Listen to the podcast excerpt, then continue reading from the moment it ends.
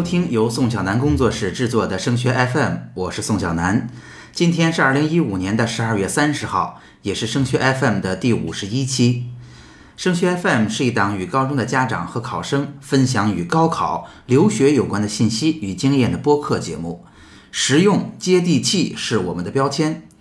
您可以在喜马拉雅、荔枝 FM 和企鹅 FM 三个平台搜索“升学 FM” 收听最新节目。我们也很愿意与高中的老师、高中家长的 QQ 群、微信群的群主交流合作，将我们精心制作的播客节目和在线直播互动课程带到您的群里，切实帮助您身边的家长们解决孩子升学过程中的疑问。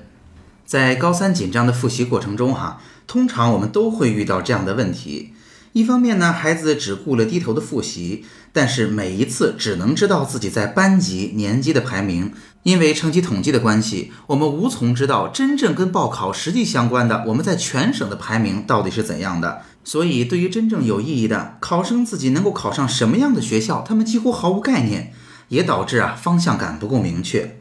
另一方面呢，老师也会觉得孩子们鼓励起来很困难，因为去年就有同学这样分享给我说。在高考的复习阶段，老师一直提醒他们一定要加把劲儿。你至少要在班里或者年级里考到多少多少名，才有机会去到什么什么样的学校。孩子一听这个学校我还去不了吗？这不可能啊！所以大部分情况下，他们并不相信老师的话，甚至对此不屑一顾。结果高考之后啊，才发现还真的是那么回事儿。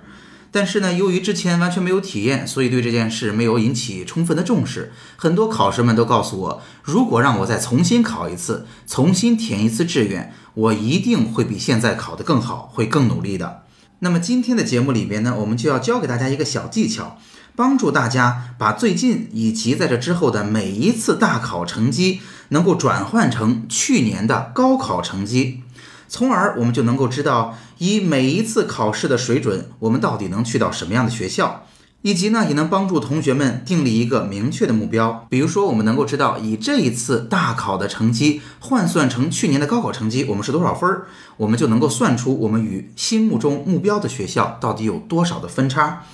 同时呢，我们还能知道，在这个基础上，我们每多考五分能去什么样的学校，每多考十分能去什么样的学校，这些学校的名字就实打实的放在那儿，会给孩子一个真正意义上的激励。无论您所在的省份高考填报志愿用的是平行志愿的规则，还是有序志愿的规则，今天讲给您听的方法都是适用的。首先。最常用也是最简便的一个方法，是我们通过计算我们每一次大型考试的成绩与这次考试公布的模拟的批次线的分数差，来把我们这次的分数转换成去年高考的分数。在这里面呢，我们假设我们的成绩与批次线的这个差值是一个定值，所以怎么去计算呢？我们把每一次大考的成绩减去。本次大考学校也好，我们的整个城市也好，给出来的预估的一本线或者二本线，再加上去年对应的相应批次的批次线，得到的就是我们本次的考试成绩。如果转换成去年的高考成绩，到底是多少分儿？换言之，就是我们以这次考试的水准，无论是复习的水准还是考试发挥的水准，去参加去年的高考，能够得到多少分数？那有了分数，怎么再转换成学校呢？这就很简单了。每一个家长们，你们只需要到对应省份的招生考试院去获得官方发布的2015年相应批次本省的投档结果统计表。当然，等您拿到这个表格呀，也建议您按照每个学校投档最低分从高到低排一下序。在这个表格中，只要找到与我们算出来的成绩相同的成绩就可以了。在这个基础上，您就可以一目了然地看到自己现在的水平能够进到什么样的高校，以及我们与目标的院校在去年的最低分上有多少的差距了。当然呀，您还可以在这个表格当中去挑出我每多考三分、多考五分、多考十分，大概能进到什么样的学校，从而我们的目标就变得非常的具体了。如果您觉得这样的方式稍微有点复杂，您已经听晕了，那么我们还有一个备选的方法。思路呢，同样是把今年的成绩换算成去年的高考成绩。其实呀，无论当地的教育主管部门是怎么样要求的，是不是允许，每一所中学都还是会用各种各样的形式来统计他每年高考的成绩。假设呀，每一年每所中学的毕业生的规模以及生源的质量都不会有特别大的变化的情况下，那每次大考之后，我们只需要拿着我们这次大考当中年级的排名去向班主任或者教务处确认就好了。我们只需要去问问他们，去年高考当中在我们学校排到相同名次的同学到底考了多少分儿，这个分数就是我们可以用来参考的成绩了。那下面要做的就跟刚才一样。去找到我们本省去年高考的一本、二本的投档表格，通过成绩的对比来了解自己的定位以及与目标学校的差距。这样一来呀，复习的过程就可以变得很清醒了。我们不但低头努力、扎扎实实的复习学业知识，同时呢，我们也能抬起头来，一方面看到我们每一次考试扎实的进步、具体的效果，以及我们能够不断的提醒自己，我们跟心目中的目标学校还有多大的差距。那有家长就会问了，宋老师，你提到的这不就是高考志愿填报当中常用的分差法吗？如果学会了这样的技巧，到时候我们能不能用相同的方式来报志愿呢？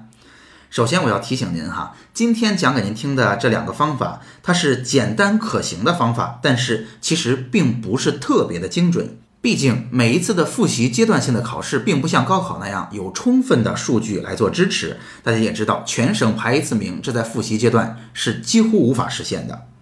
那这样的方法对于每个分数阶段的考生来讲，是不是都一样准呢？那在这儿我也直接告诉您结论，就是成绩越高，这样的预测方式啊就越准确。如果您的成绩已经离二本线非常的近了，那么这样一些学校呢，在每年的报考当中波动可能相对会比较大，那这样的预测它的准确性也会相应的降低。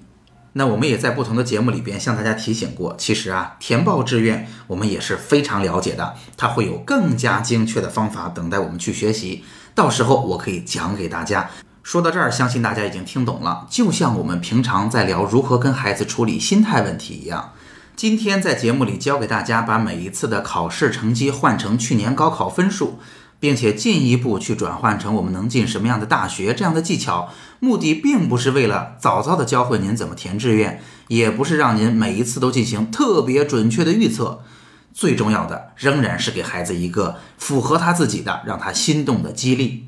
当孩子们在每次考试当中能够看到自己扎实的进步，明确自身定位的时候，我们在后边的复习当中更有机会扎实的前进。好，今天的内容就到这儿了。如果您觉得本期节目很实用，欢迎您把它分享到 QQ 群、微信群或者朋友圈，让更多家长受益。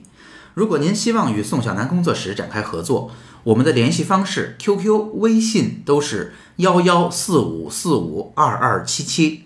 让我们一起把精心制作的播客节目和在线直播课程带到更多家长身边。